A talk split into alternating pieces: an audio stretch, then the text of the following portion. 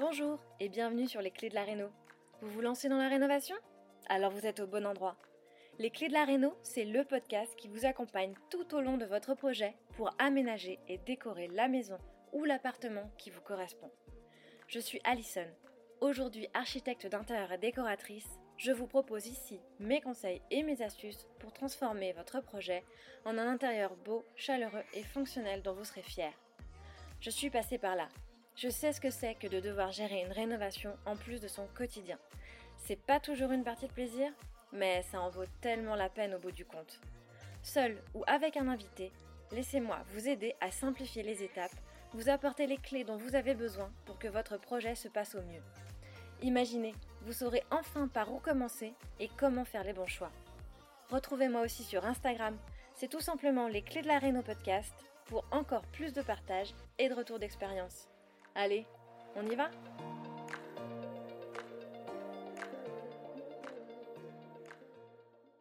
Bienvenue dans ce nouvel épisode de Les Clés d'Areno, le podcast, dans lequel je suis extrêmement ravie d'accueillir aujourd'hui un nouvel expert qui va, j'en suis sûre, t'éclairer sur un indispensable de tout projet de rénovation.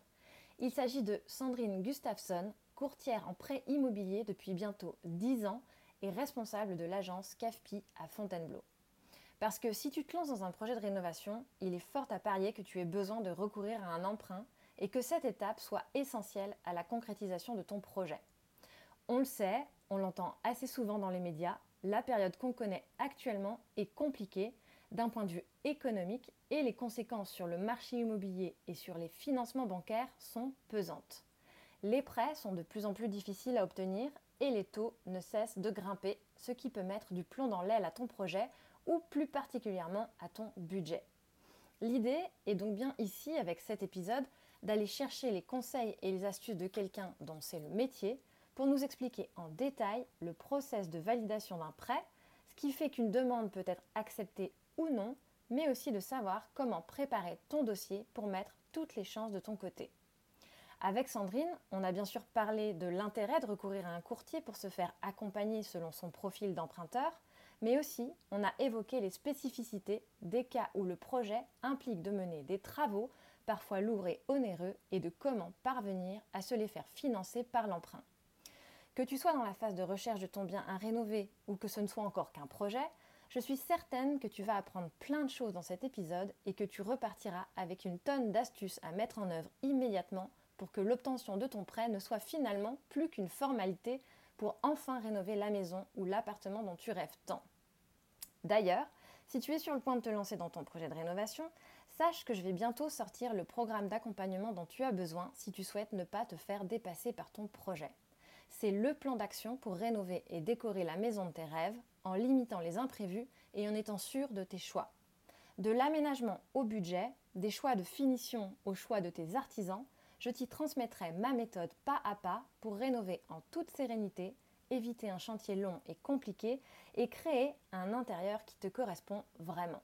Alors si tu souhaites être tenu informé de sa sortie, tu peux d'ores et déjà t'inscrire sur le lien en note de cet épisode. Allez, maintenant que je t'ai tout dit, je te laisse avec ma conversation avec Sandrine. Bonne écoute Bonjour Sandrine et bienvenue sur les clés de la Réno podcast. Je suis vraiment très heureuse d'avoir cette conversation avec toi aujourd'hui car ça faisait vraiment très très longtemps que j'avais envie d'avoir un expert des prêts immobiliers à mon micro. Et, donc ce jour est arrivé. C'est quand même vraiment une étape extrêmement importante quand on se lance dans la rénovation, indispensable même souvent. Et on sait que le contexte actuel est beaucoup plus compliqué qu'il ne l'a été par le passé pour obtenir son prêt. C'est donc selon moi, un épisode qui tombe à pic, puisque l'idée, c'est bien qu'on explore ensemble, au cours de cette conversation, les choses qu'on peut faire pour préparer son dossier de prêt et mettre toutes les chances de son côté pour l'obtenir quand ça y est, on a trouvé la maison, l'appartement, pépite qu'on veut rénover. Et comme toujours, on va commencer par une petite présentation. Donc si tu peux commencer par nous dire un peu qui tu es et euh, ce que tu fais dans la vie un peu plus précisément. Eh ben, bonjour Alison, merci beaucoup de, de me recevoir. C'est avec grand plaisir que je partage ce moment avec toi. Euh, pour me présenter assez rapidement, je m'appelle Sandrine, je suis euh, responsable d'agence et courtière en prêt immobilier. chez CAFPI depuis de nombreuses années maintenant. voilà, donc j'ai plaisir d'accompagner mes clients sur la recherche de financement, la préparation du dossier et les signatures chez le notaire. D'accord. Eh ben, pour commencer déjà, peut-être, alors euh, on est sans doute nombreux à être déjà un peu familiers avec le, avec ça, mais si tu peux nous dire un peu c'est quoi en fait le métier de courtier, en, quoi est-ce que euh, c'est intéressant pour nous, porteurs de projets de rénovation, de faire appel à quelqu'un comme toi? Alors un courtier, c'est un vrai professionnel du crédit. Euh, à l'inverse d'un banquier qui, lui, va maîtriser tout l'environnement financier, le courtier, lui, est spécialisé dans le crédit immobilier. Et un crédit immobilier, ça peut être très technique. Euh, donc nous, on maîtrise tous ces aspects-là. Et le gros avantage de passer par un courtier, c'est qu'on a un avis extérieur. Nous, euh, chez les courtiers, on a une visibilité de l'ensemble du marché des banques. Et en fonction des périodes, certaines banques peuvent être plus enclins à prêter et d'autres non.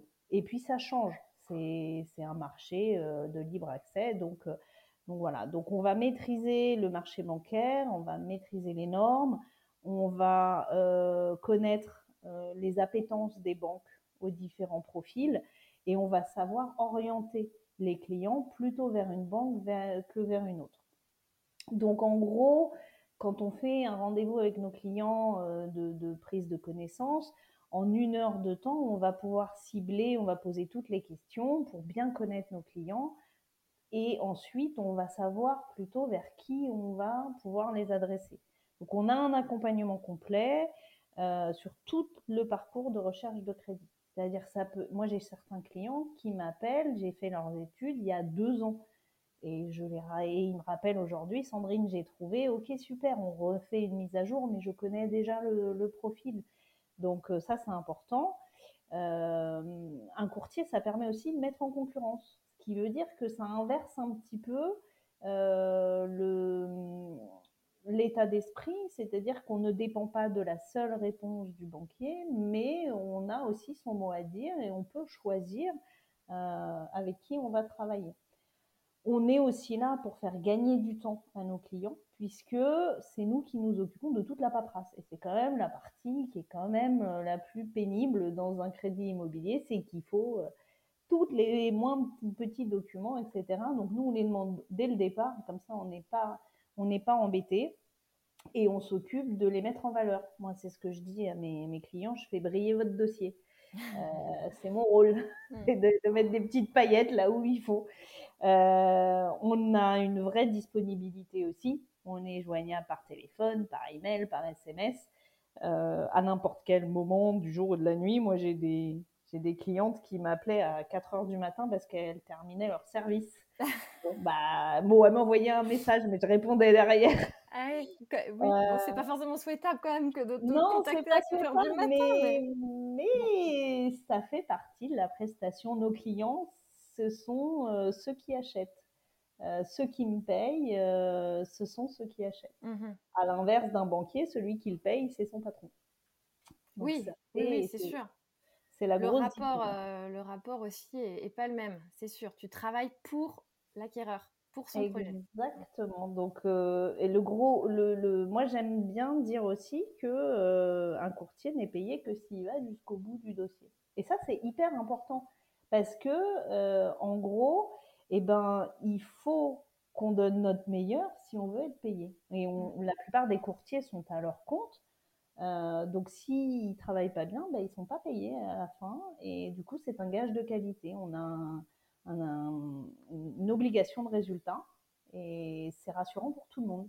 Oui, que nous, on donne le meilleur et les clients sont rassurés. Ça veut dire qu'il faut que tu crois au projet, et donc, que tu, et que dès le départ, tu sais qu'il a des chances d'être accepté. Sinon, effectivement, il n'y a aucun intérêt pour toi à aller euh, passer des heures et des heures à, à, le travailler et à le défendre si tu sais au bout du compte que ça ne fonctionnera pas. Alors, tout dossier est défendable à un moment donné. Pas toujours au moment souhaité, mmh. euh, mais il peut être défendable. Mais c'est là aussi où on arrive aussi sur un élément important du courtier, c'est qu'il est là pour préparer le dossier. C'est-à-dire que si on a un client qui arrive avec des comptes qui sont pas top top, un manque d'épargne, on va comprendre le projet, on va donner des recommandations et derrière, on va l'aider à construire pour que dans deux ans, trois ans, il puisse euh, euh, faire son projet dans de bonnes conditions. Ok. Et donc, dans les faits, comment, comment il procède un courtier euh, techniquement c'est quoi un peu le étape par étape d'un dossier? Alors, le process d'un dossier, euh, d'abord, quand un client nous appelle, on passe un petit peu de temps au téléphone avec lui pour comprendre, euh, alors au téléphone ou en, direct, hein, mais c'est vrai qu'avec euh, les choses évoluent, on fait beaucoup de choses à distance, on s'adapte, mais le plus important, c'est de comprendre qui sont les clients qui sont, quels sont leurs projets, quel, est leur environnement financier, avec leurs mots à eux. Moi, j'ai beaucoup de clients qui me disent, mais vous ne me demandez pas combien je gagne. Je dis, non, je me fiche de savoir combien vous gagnez. Euh, moi, je veux savoir quel métier vous faites, ce que vous, ce que vous avez des enfants, ce que vous avez des crédits. Tout le reste, je le saurai dans les papiers. Parce que, effectivement, les papiers, c'est la deuxième étape. C'est-à-dire que avoir un avis sur le projet, c'est une chose, euh, mais en tant que professionnel, on est là pour donner un avis le plus objectif possible. Et donc, cette objectivité, euh, elle est déterminée par l'étude des, documents. On va étudier les revenus euh, sur deux, trois ans. On va regarder le fonctionnement des comptes. Euh, on va regarder l'évolution des salaires au travers des bulletins de salaire. On va essayer de mettre en avant telle ou telle raison euh, pour lesquels euh, le, salaire était le salaire déclaré dans les impôts était beaucoup moins important il y a quelques euh, il y a un an ou deux. Toutes ces choses là qui sont pas forcément évidentes là j'ai des clients il n'y a pas très très longtemps qui sont arrivés et qui effectivement ont une bonne situation aujourd'hui plutôt récents dans leurs emplois mais parce qu'ils sont jeunes donc rien de très étonnant. Mais je note qu'effectivement euh, l'année dernière, les impositions déclarées sont assez faibles. Donc je pose la question. Je me dis, bon, peut-être qu'ils étaient en formation. Non, ils sont partis deux ans en Nouvelle-Zélande pour découvrir le monde. Euh, ce qui explique aussi pourquoi il y a un petit peu de manque d'épargne pour le projet.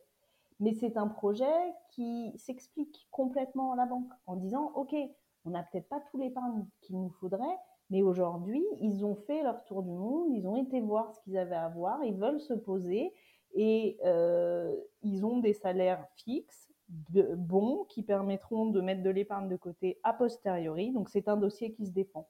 Mais mhm. sur le papier, si on ne sait pas forcément vendeur. Exactement, c'est pas très vendeur. Donc nous, notre rôle, c'est de trouver le, côté. On est l'avocat de nos clients hein, mhm. sur, leur, sur leur dossier. Donc on parle avec les clients pour les comprendre, parce qu'avant tout, notre métier, c'est un métier humain. Ensuite, on analyse les, documents pour mettre des chiffres et, poser, voir si on rentre dans l'endettement, si tous les critères sont, réunis. On émet un avis qui reste un avis favorable, défavorable. Ce qu'il faut comprendre, c'est que euh, au stade où on en est dans l'étude, on ne présente pas le dossier à la banque euh, s'il n'y a pas de compromis. D'accord? Les banques n'étudient pas des dossiers ou très peu euh, ne soumettent pas les dossiers euh, à l'organisme de cautionnement si elles n'ont pas de compromis. Parce que sinon, à chaque fois que quelqu'un vient voir la banque, on sollicite des gens et ils travaillent pour rien, ça n'a pas d'intérêt. Mmh donc on donne un avis, mais en général, quand on a 10 ans d'expérience derrière nous, on n'est jamais très très loin de la vérité sur l'étude du dossier. Comme on connaît nos partenaires bancaires, on sait aussi comment ils vont réagir. Euh, ensuite, c'est au client de travailler, c'est-à-dire qu'il faut trouver le bien, il faut faire une proposition, il faut aller chez le notaire euh, signer le compromis. Et là, notre travail euh, se poursuit puisque on finalise le dossier, on apporte les dernières touches, on s'assure d'avoir tous les documents pour que le dossier soit complet. Notre notre objectif, c'est de présenter un dossier au banquier le plus complet possible et le plus simple à étudier. Il doit comprendre en moins d'une heure qui sont les clients, qu'est-ce qu'ils veulent, quel, serait l'avantage euh, à financer ce projet, et tout doit être simple pour lui. C'est l'objectif du courtier. Une fois qu'on a eu l'accord du banquier, on accompagne ensuite, on présente l'accord aux clients, on les accompagne au rendez-vous bancaire, euh, alors quand on peut, mais quand on ne peut pas les accompagner en rendez-vous bancaire parce que notre emploi du temps ne nous le permet pas ou pour tout un tas d'autres raisons, euh, on prépare en amont le rendez-vous avec le banquier. On s'assure que tous les documents sont là, que toutes les créations préalables ont été faites, etc. De telle sorte que l'expérience soit agréable pour le client quand il arrive chez le banquier, que ce soit le sien ou que ce soit un autre. Mais c'est pas juste des inconnus, c'est des gens qui arrivent, le banquier les connaît, il sait qui ils sont, il sait quels sont leurs projets, il a, il a leur simulation sous les yeux, ils ont tout. Mmh Et ensuite, euh, on, continue à accompagner nos clients euh, jusqu'à l'édition de l'offre. Quand l'offre est éditée, on la relie avec eux, on leur traduit euh, oui. Les petites lignes.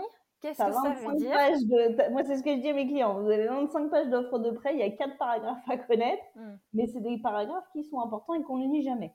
Hmm. C'est des petits trucs euh, tout en bas, mais qui sont des options qui peuvent être intéressantes dans un parcours de vie.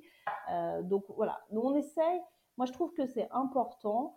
Euh, les gens, souvent, on a tendance à dire qu'on s'engage pour un tiers de sa vie, pour un tiers de nos salaires. Et, ça, c'est hyper important, c'est-à-dire que euh, c'est l'une des plus grosses dépenses qu'on va faire dans notre vie. C'est important de savoir ce qu'on signe. Mm. Et c'est pénible, une offre de prêt, c'est long, c'est chiant, c'est voilà, bref. Euh, mais euh, ben, le jour où on perd notre emploi, avant de se dire ah bah zut, faut qu'on vende la maison, non, on a des options qui peuvent stopper le prêt pendant un certain temps. Euh, ah bah tiens, on a eu une belle augmentation, euh, c'est dommage, on aurait pu payer plus, on aimerait bien augmenter notre mensualité, ben c'est possible, il y a des options pour ça. Donc ça, c'est toutes les petites lignes qu'il est important de, connaître euh, en amont. Et puis, bah, dernière étape, et pas des moindres, la signature chez le notaire. Donc, on s'assure que effectivement les fonds ont bien été débloqués chez le, chez le notaire pour que, encore une fois, ce soit pas une opération stressante. Mmh que les clients, en fait, on les prend en main depuis le début et on les accompagne jusque chez le notaire. Et c'est une belle expérience. C'est pas stressant. moi, j'ai plein de clients à moi qui disent, je comprends pas, j'ai plein de clients. J'ai plein de collègues, euh, ils étaient hyper stressés, euh, mais avec vous, ça se passe bien. Euh. bah, tant mieux, c'est le but. C'est le but. Donc, donc voilà le process. Ok. bah écoute, avant qu'on rentre plus en détail sur justement comment on fait, comment on prépare son dossier, comment on fait sa demande de prêt et tout, est-ce que ce serait peut-être bien que tu nous brosses rapidement un peu l'état euh, du marché actuel? Parce qu'on sait qu'il est compliqué. Euh, et, euh, et, voilà, que tu nous fasses juste un petit rappel de là où on en est. Enfin, ça veut dire quoi aujourd'hui obtenir un prêt? À, à quelles difficultés éventuellement on peut être confronté du fait du contexte économique un peu complexe. Alors oui, euh, on est dans un marché qui est compliqué. Alors je ne vais pas rentrer dans le détail déjà parce que je ne suis pas économiste, je suis courtière en prêt immobilier, donc je ne peux parler que de, l'expérience que je, que je vis au quotidien, mais il y a effectivement des, indicateurs qui sont importants. Euh, ça fait euh, plus de 18 mois maintenant qu'on a des hausses de taux successives. qui sont de l'ordre de plus 0,2 à peu près tous les mois. Mmh. Euh, ce qui est euh, quelque chose qu'on a euh, rarement vu, si ce n'est pas vu du tout.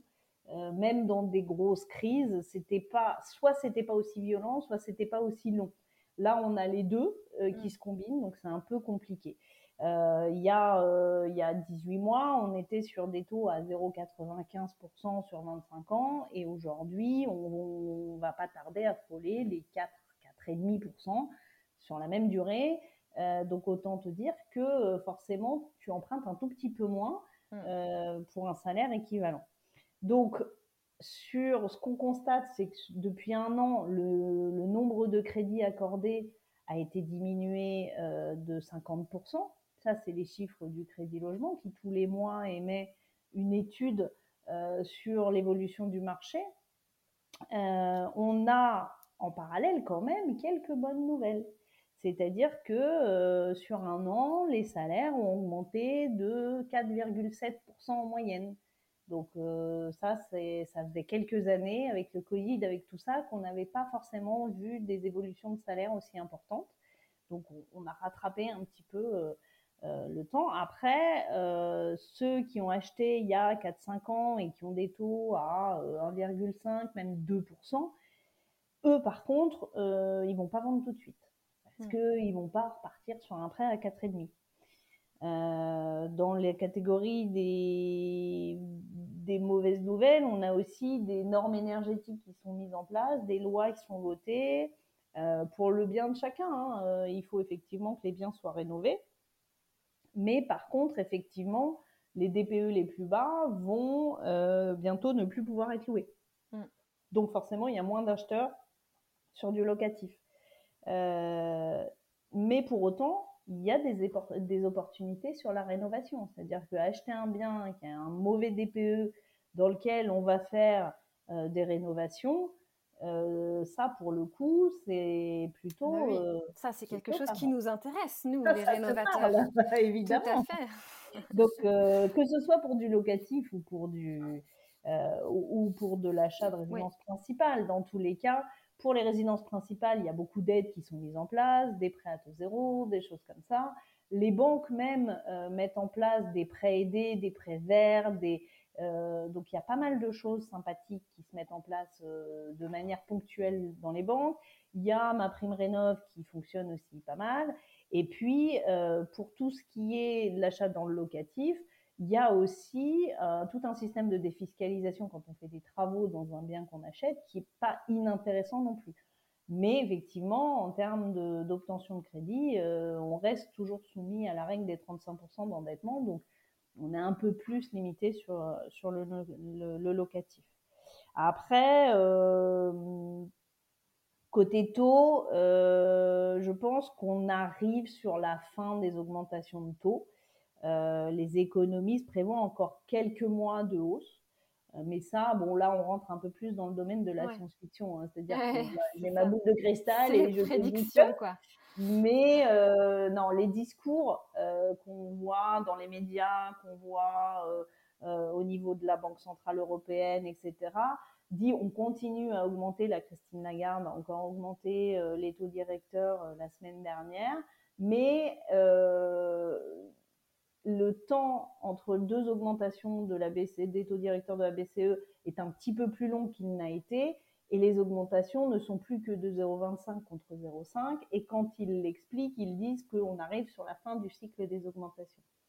Donc, tout porte à croire que les augmentations des taux directeurs vont euh, se, stabiliser. se, stabiliser. ce qui signifie que derrière, forcément, la conséquence, c'est que les taux devraient se stabiliser. Euh, donc on espère une stabilisation aux alentours des 5% en premier trimestre, semestre de l'année prochaine. Là, on est encore entre 4 et 4,5. Voilà. Euh, par contre, effectivement, on rentre dans une problématique où l'inflation reste quand même dans le dur. Quoi. C'est-à-dire qu'il n'y a pas que des problèmes d'augmentation de l'énergie. C'est pas que ça le problème. Tous les prix augmentent. Et donc, euh, effectivement, euh, on ne prévoit pas une baisse des taux à très court terme. Euh, les économistes disent aux alentours des 1 à 2 ans. Moi, je dirais plus 2 à 3 ans, mais alors là, pour le coup, c'est, j'en mettrais pas ma main coupée. Oui, oui c'est sûr. et voilà. Mais euh, voilà, dernier point, c'est qu'effectivement, on a euh, juste avant euh, le Covid, on a mis, enfin, il a été mis en place des normes par le Haut Conseil de la stabilité financière limitant l'endettement à 35%. C'était très bien à l'époque parce que les taux étaient tellement bas et les choses étaient tellement faciles pour obtenir des crédits que euh, on en arrivait à un stade où on prêtait beaucoup, peut-être un peu trop, et que euh, il était intéressant de remettre des normes. Là maintenant, les choses sont plus compliquées pour avoir des crédits, et donc effectivement, ces normes deviennent très contraignantes parce que effectivement, quand les taux euh, passent de 1 à 4 bah, bah, 35% sur un, sur un salaire à 1500 euros, c'est pas tout à fait la même chose que 35% sur un salaire à euh, 2000, 3000, 4000 euros. Donc, on espère que à terme, Bercy va nous entendre et va bien vouloir libérer un petit peu certaines normes intelligemment. L'objectif, c'est pas de réouvrir à tout va, mais de permettre aux gens qui ont besoin d'acheter et qui peuvent se le permettre, parce que mine de rien, il y a les normes, mais il y a, même quand ça rentre dans les normes, la banque, elle prend un risque en prêtant et elle va pas prendre le risque de prêter à tout le monde, euh, surtout dans le contexte actuel. Donc il reste, les banques sont vachement, euh, euh, sont beaucoup plus drastiques sur l'obtention d'un crédit et il faut vraiment montrer qu'on va être capable de payer pendant 25 ans une mensualité correspondant à ses revenus. Et donc, et tu penses, enfin, tu, c'est donc, c'est lié à ça, le fait qu'il y ait beaucoup moins de prêts qui soient obtenus aujourd'hui, à ces règles qui se sont euh, quand même euh, vraiment durcies. Alors, c'est plus lié au risque. C'est-à-dire que euh, aujourd'hui, la banque ne peut pas se permettre de prêter à, tout va.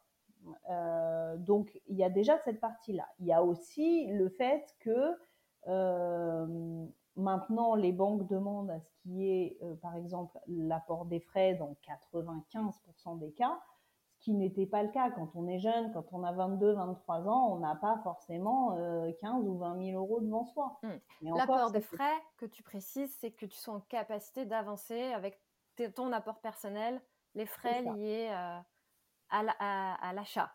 c'est ça. En général, euh, alors c'est grosse masse, hein, mais quand on achète 150 000 euros, il faut 15 000 euros. Quand on achète 200 000, il faut 20 000 euros. En gros, comptez 10%. 10% En général, c'est un tout petit peu moins, mais au moins quand on a 10%, au pire, on a un tout petit peu d'épargne conservée. Et ça, c'est aussi un élément qui est important. Après, effectivement, euh, sur la question de pourquoi il y a eu une baisse comme ça, bah déjà parce qu'il y a eu une hausse des taux et que euh, là où on pouvait acheter 200 euh, 000 euros l'année dernière, on peut acheter 150 000 euros maintenant. les prix des biens n'ayant pas tant baissé que ça, bah on se retrouve avec un studio là où on pouvait acheter un deux places. Et est-ce euh, qu'on doit encore avoir peur du fameux taux d'usure dont on a tant entendu parler euh, ces derniers mois? Alors, beaucoup moins, parce que euh, alors c'est tout un, un, phénomène un peu compliqué économique qui fait que les taux augmentaient tellement vite et le mode de calcul du taux d'usure était, était un peu décorrélé de la réalité euh, c'était un petit peu compliqué. Alors pour rappel, le taux d'usure, c'est un taux qui est imposé euh, et calculé par la Banque de France, euh, qui prend la moyenne des TAEG édités sur les trois derniers mois. Et ce calcul est fait tous les mois. À cette moyenne, ils rajoutent un tiers et disent n'importe quel TAEG, une offre de prêt, ne peut pas dépasser. Oui, je sais, tu vas me demander ce que c'est qu'un TAEG. Je vais te le dire. un TAEG, c'est un taux annuel effectif global. Dans un prêt, tu as ton taux nominal, c'est-à-dire 4%, euh, c'est ton taux nominal. Le taux nominal, c'est ce qui va déterminer tes intérêts. Mais dans un prêt, tu n'as pas que tes intérêts. Tu payes aussi des assurances. Si jamais tu es malade, les assurances paieront la mensualité pour toi. Et tu as également des frais de banque, éventuellement des frais de courtage et des frais de garantie, c'est-à-dire l'organisme de cautionnement qui se portera caution pour toi auprès de la banque. Tous ces éléments-là réunis euh, sont des coûts sur ton crédit. Donc on calcule un TAEG qui va intégrer l'ensemble de ces coûts. En gros, c'est le vrai taux de ton prêt, mmh. mais ce n'est pas celui sur lequel on communique. Donc ce TAEG, lui, ne peut pas dépasser un certain taux qui est déterminé tous les mois par la Banque de France et ce taux-là est déterminé sur une moyenne plus un tiers.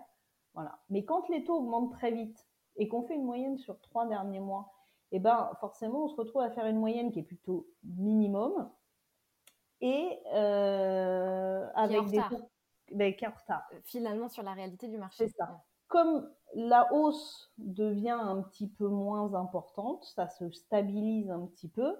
Euh, les banques peuvent attendre un petit peu pour augmenter puisqu'elles sont revenues à un équilibre de financement. Euh, le taux d'usure euh, se, se, dissout un petit peu. On a toujours le taux d'usure. Effectivement, quand on commence à approcher les 60 ans, parce que souvent c'est l'assurance hein, qui, qui, pèse beaucoup, qui fait monter le, taux, qui fait monter le taux. Euh, et en fait qui nécessite. En fait, quand l'assurance augmente, c'est pas très très grave. Les banques avant avaient la possibilité de baisser le taux nominal. Hmm. Sauf que elles sont quand même contraintes par un taux minimum. Et le taux minimum de refinancement était très haut euh, ces derniers temps, là où on est un peu plus libre maintenant parce que elle recommence à revenir à l'équilibre. Donc le taux d'usure, il est de moins en moins problématique, mais euh, il faut quand même s'assurer que euh, on fait pas tout et n'importe quoi parce que euh, c'est, il est toujours là pour euh, éviter que euh, on fasse tout et n'importe quoi au niveau des taux. S'il n'avait pas été là à l'époque, on aurait, au lieu de prendre 0,2 ou 0,3 tous les mois, on aurait pu prendre un point, enfin, on aurait pu prendre un d'un coup comme ça. Mmh. Donc, il est là pour nous protéger. Mais parfois, dans certaines situations, bon ben là, il faut le marché a dû s'adapter. Mais la Banque de France a quand même euh, quand même intervenu puisqu'elle a mis euh, avant le, taux d'usure été calculé tous les trimestres, il a été mis en calcul tous les mois, il l'est encore le temps que la prise passe, euh, je pense, et puis voilà, et ça commence à devenir un petit souvenir. D'accord. Et de la même façon, pour qu'on comprenne bien un peu euh, où on met les pieds, est-ce que tu peux nous expliquer un peu c'est quoi le process de validation d'un prêt? Parce que c'est vrai qu'une fois, enfin nous, quand on se présente à, à notre banquier ou à toi, on confie notre dossier, puis après, en fait, on ne sait pas très bien, c'est assez euh, nébuleux, tu vois. Comment, comment ça décide? Qui décide si on obtient notre prêt ou pas? Qui, enfin, parce qu'on y met quand même euh, beaucoup d'enjeux. c'est un peu notre destin qu'on met entre euh, les, les mains de, de, de, ce, de, cette banque. Comment ça se passe? Alors ça se passe bien en général. J'espère. Il faut, le premier, la première personne à convaincre en général, c'est le banquier, parce que c'est lui qui va relayer les informations. Alors, en fonction des réseaux bancaires, le process n'est pas toujours le même. Il peut être assoupli, mais en règle générale, euh, le banquier, lui, va soumettre le dossier à un organisme de cautionnement. Il en existe plusieurs en France. Je parlais de Crédit Logement tout à l'heure. Euh, il y a d'autres organismes de cautionnement comme la SACEF ou la CAMCA. Et chaque banque travaille avec un certain organisme de financement en, de manière privilégiée. Mmh le banquier, quand il a un dossier de prêt en face de lui, il va saisir le dossier dans l'outil de l'organisme de cautionnement et il, a la possibilité d'annoter en disant voilà, il y a les chiffres et puis il y a voilà pourquoi je défends le dossier. Mmh D'où l'importance de bien présenter le message au banquier pour que lui puisse le relayer comme il faut parce que on passe de logiciel en logiciel en logiciel. À la fin, il y a quand même quelqu'un qui prend une décision, mais il faut que, il faut qu'il comprenne le dossier. Ça reste à la fin, il y a quand même un humain qui appuie, qui appuie, qui appuie sur le bouton. Donc, euh, le banquier soumet ça à l'organisme de cautionnement et l'organisme de cautionnement dit oui ou dit pour le moment c'est non, pour telle et telle raison ou c'est non. Mmh voilà. Euh, S'il dit non pour telle et telle raison, mais si vous me prouvez que, alors on peut éventuellement. Donc un refus n'est jamais totalement définitif si on peut apporter de nouveaux arguments. Par exemple, euh, on a peur que les clients mettent tout leur rapport, toute leur épargne sur le projet, ils n'auront plus d'épargne, on a peur qu'il y ait une dégradation financière. Et dans ces cas-là, on peut revenir vers les clients. Les clients peuvent dire ah mais mes parents avaient prévu éventuellement si c'était nécessaire de nous donner 20 euh, 000 euros, euh, ce qui nous permettrait de garder un petit peu d'épargne. On, réouvre le dossier en demandant une réétude, mmh en disant finalement on va mettre l'apport via une donation des parents, il y aura donc 10 000 euros conservés, on reste dans l'endettement et donc le dossier est cohérent. Ça c'est le premier point. Après, quand il y a un refus-refus, la banque dit oui mais non. Enfin, pas la banque, la, garantie dit oui mais non.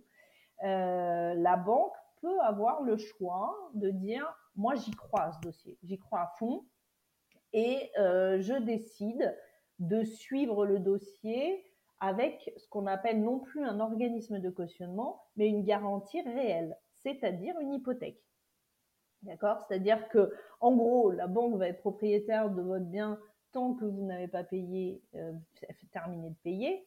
Mais dans la réalité, c'est vous qui êtes propriétaire. Le seul truc, c'est que s'il y a un souci, la banque peut saisir le bien pour le mettre en vente. Mmh. Avant qu'on en arrive là, il se passe un petit peu de temps quand même, parce que la banque, elle n'est pas agent immobilière, donc elle est là, elle est financière, elle est là pour trouver des solutions. Mmh. Et dans tous les cas, moi j'ai beaucoup de clients qui me disent ah non pas l'hypothèque, euh, je veux pas me retrouver sur le, sur le trottoir, etc. avec ma famille. Non, l'hypothèque, quand une banque euh, passe un dossier en hypothèque, c'est qu'elle y croit. Donc c'est plutôt une bonne nouvelle. Mmh Et euh, au-delà de ça, l'organisme de cautionnement, il faut pas se tromper. Hein si on ne paye pas son crédit, ils font pareil. Ça se passe pas bien. c'est la vie. on est dans un système capitaliste, hein, donc euh, donc voilà. Donc euh, on défend le dossier auprès du, du banquier. Le banquier le défend auprès de la garantie et la garantie émet un accord. Euh, ensuite, on a un deuxième pan du crédit, c'est les assurances. Mmh C'est-à-dire que on peut avoir un accord de la garantie de la banque, mais c'est toujours sous réserve de l'assurance, puisque un crédit doit être assuré, euh, assuré en cas de problème de santé. Dans ces cas-là, euh, ce que l'on fait, c'est que euh, le banquier va envoyer les questionnaires de santé. Alors ça peut être le banquier ou ça peut être une assurance externe. Ça, c'est encore un autre débat, mais on, fera un autre podcast là-dessus. Mais euh, les assurances, donc, euh, vont poser des questions au client. Le client va y répondre. Est-ce que vous avez été opéré dans les dix dernières années? Est-ce que vous prenez Est-ce que vous avez été arrêté? Est-ce que vous prenez des médicaments? Est-ce que vous avez été hospitalisé? Est-ce que vous prévoyez de l'être, etc. Alors, la loi Lemoine qui est passée euh, il y a euh, un an maintenant, bientôt, euh, permet effectivement pour toutes les personnes qui sont assurées pour moins de 200 000 euros de prêt et qui auront moins de 60 ans en âge de fin de prêt, n'ont plus de questionnaire. Donc de fait, si j'emprunte 190 000 euros et que je suis seule sur le prêt et je suis assurée à 100%, que j'ai pas d'autres crédits par ailleurs et que j'aurai moins de 60 ans à la fin de mon prêt, euh, si la garantie dit oui, de toute façon, euh, je n'aurai pas de questionnaire de santé, donc de fait, je suis assurée. Et donc, mon prêt est validé. Et oui, parce que ce que tu viens de dire là, c'est quand même, c'est en plus, c'est 200 000 euros par euh, tête, par, par emprunteur. C'est ça? C'est 200 000 euros assurés par emprunteur, effectivement. Alors, Donc, si tu es en couple et que tu veux emprunter, si tu as moins de 400 000 euros, tu n'as plus de questionnaire. Alors, ça alors ça pas tout à fait parce que effectivement, si euh, tu es en couple et que tu empruntes 400 000 euros et que tu es assuré à 50% chacun. Mmh Sauf que quand tu es euh, quand tu empruntes 400 000 euros, euh, peut-être que être assuré à 50%, c'est peut-être pas la meilleure des idées.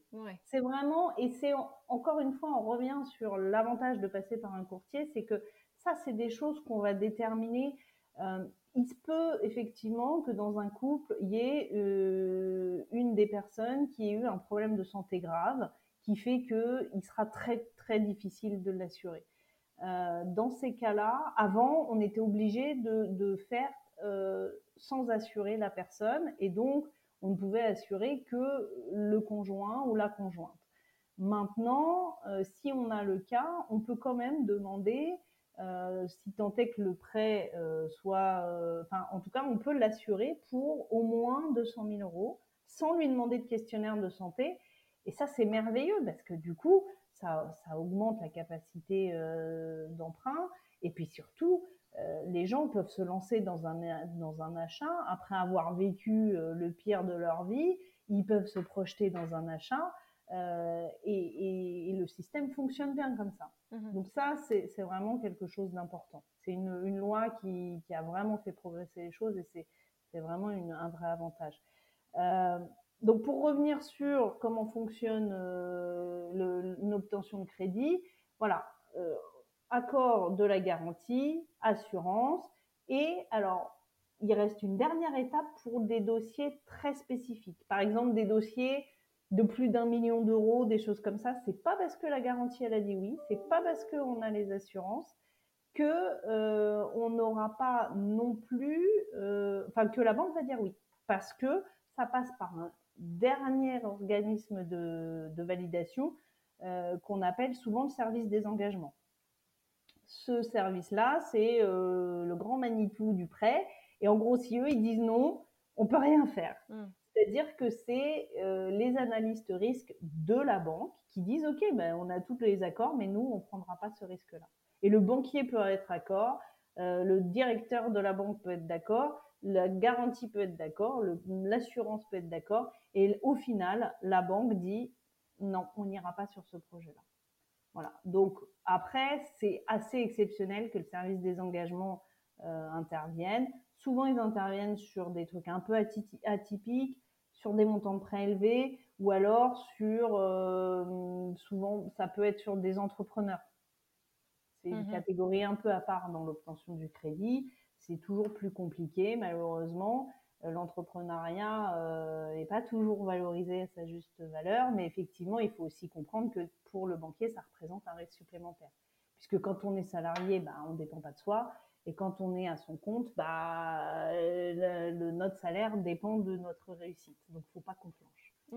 Euh, donc voilà. Donc, euh, et une fois qu'on a toutes ces vérifications-là, que tout est OK, on a tous les feux verts, en fonction des banques, certaines euh, vont pouvoir éditer l'offre en agence, donc c'est le directeur qui appuie sur le bouton, et certaines vont passer par des services d'édition d'offres. Mais dans tous les cas, l'offre est éditée donc, les services d'édition de la banque au niveau, enfin, à un plus haut niveau, au niveau régional ou national, ce genre de choses. C'est pas dans l'agence que ça se décide, en fait. Alors, c'est tout est décidé, mais le service d'édition des offres revérifie une dernière fois les documents, euh, souvent, euh, et appuie sur le, le bouton d'édition des offres. D'accord. Donc, et donc, j'imagine que vous, toi, en tant que courtier, tu sais quelle banque, à euh, enfin, quelle banque c'est à tel niveau que ça se décide et quelle banque c'est à tel niveau que ça se décide?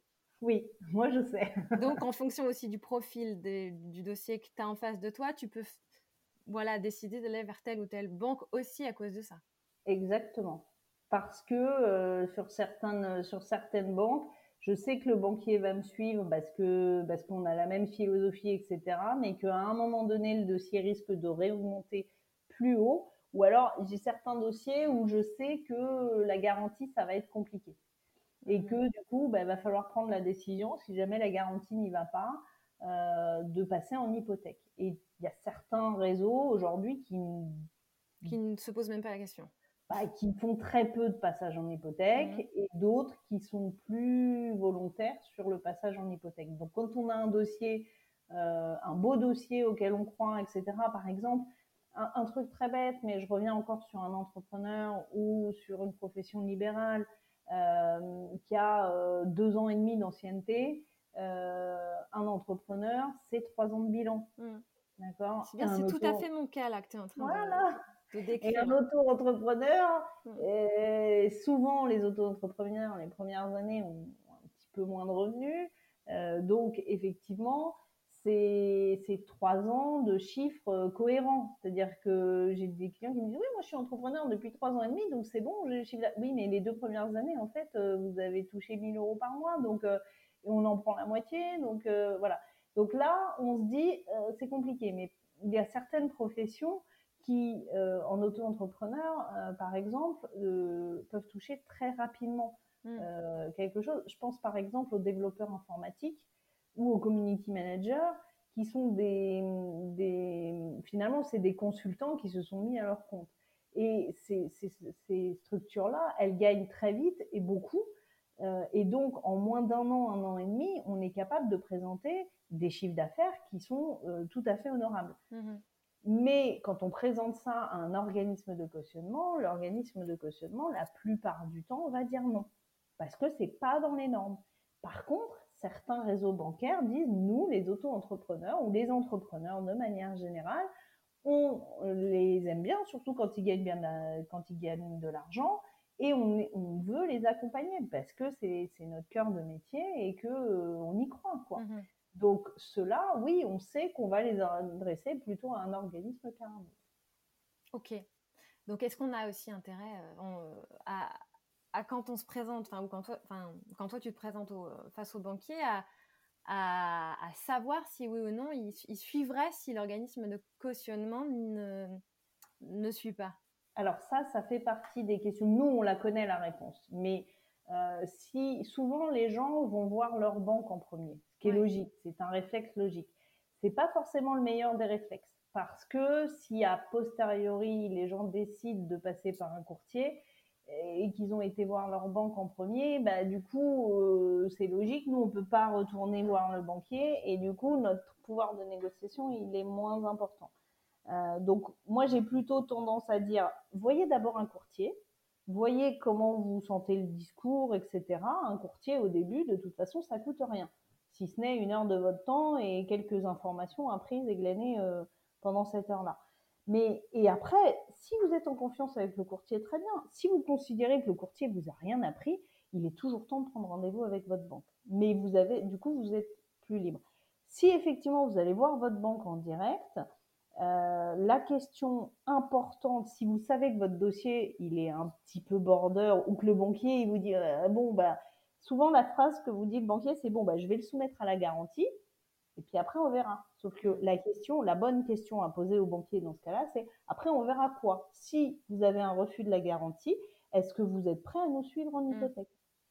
Si vous dit oui, parce que c'est à la main de mon directeur d'agence ou que je suis le directeur d'agence et que moi, votre dossier, j'y crois et que je vais le signer, alors tant mieux. Si il vous dit ah non, par contre, si on a un refus de la garantie, nous, la politique, c'est qu'on n'y va pas en hypothèque. Hein.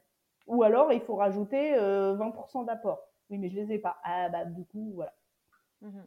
Donc ça, c'est vraiment une question qu'il faut avoir en tête quand on va voir son banquier. Alors, si le dossier est hyper simple, il n'y a pas besoin de lui poser la question.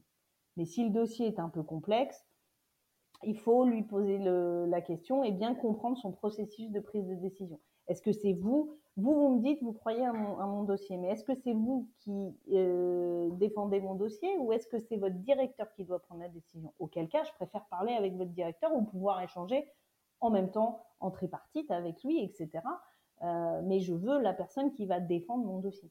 Mmh c'est bien, alors donc ça y est, on commence à rentrer dans le vif du sujet sur euh, comment on met toutes les chances de son côté pour faire passer son dossier de prêt.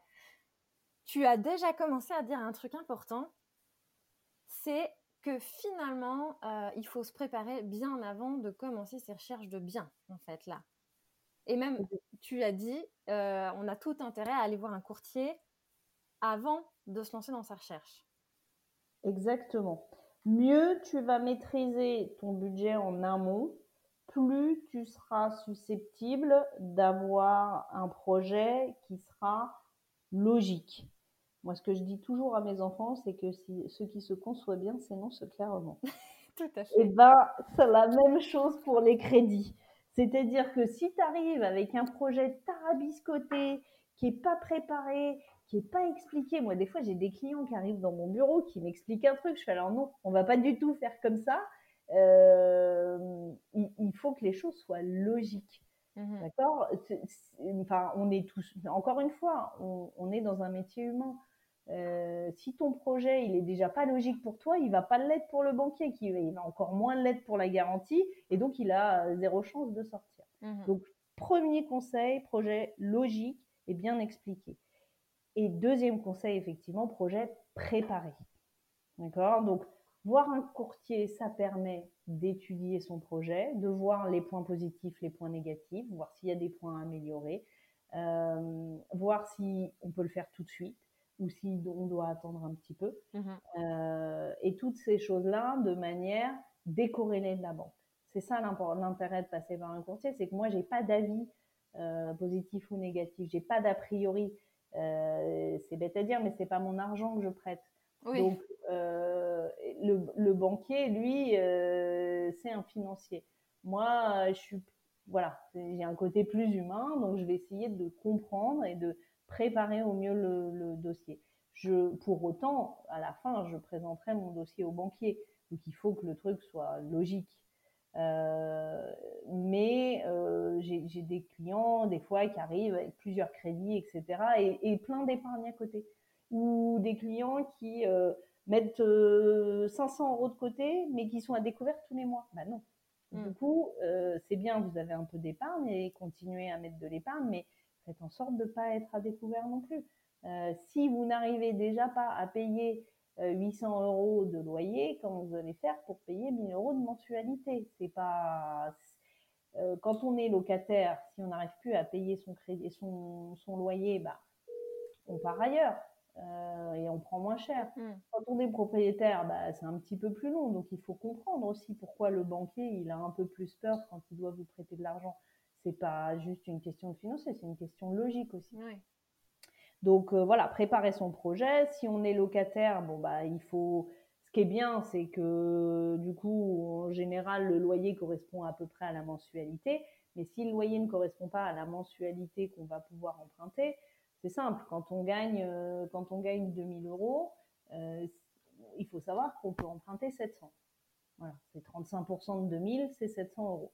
Si votre loyer il est de 500 euros et que à la fin du mois il vous reste plus rien, si vous voulez emprunter euh, pour avoir une mensualité de 700 euros, bah, le banquier va vous dire non. Bah, je comprends pas. Ben oui, mais il faut montrer au banquier que vous êtes capable. Donc, si vous payez 500 euros de loyer, vous mettez 200 euros supplémentaires de côté, voire même 250. Ça rassurera, euh, ça rassurera tout le monde.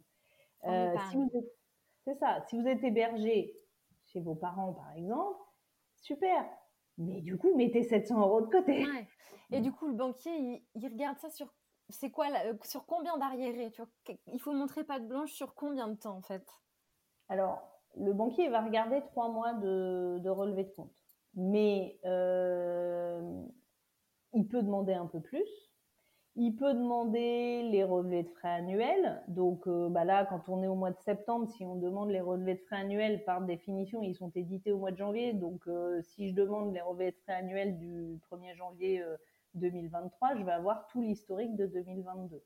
Donc si j'ai euh, des commissions d'intervention, si j'ai 24 euh, commissions d'intervention de l'année dernière, ça signifie que j'ai pas très bien géré mon budget. Ça, euh, ce que tu dis, c'est les, les agios liés au, au, découvert, en fait. C'est ça, le relevé de frais.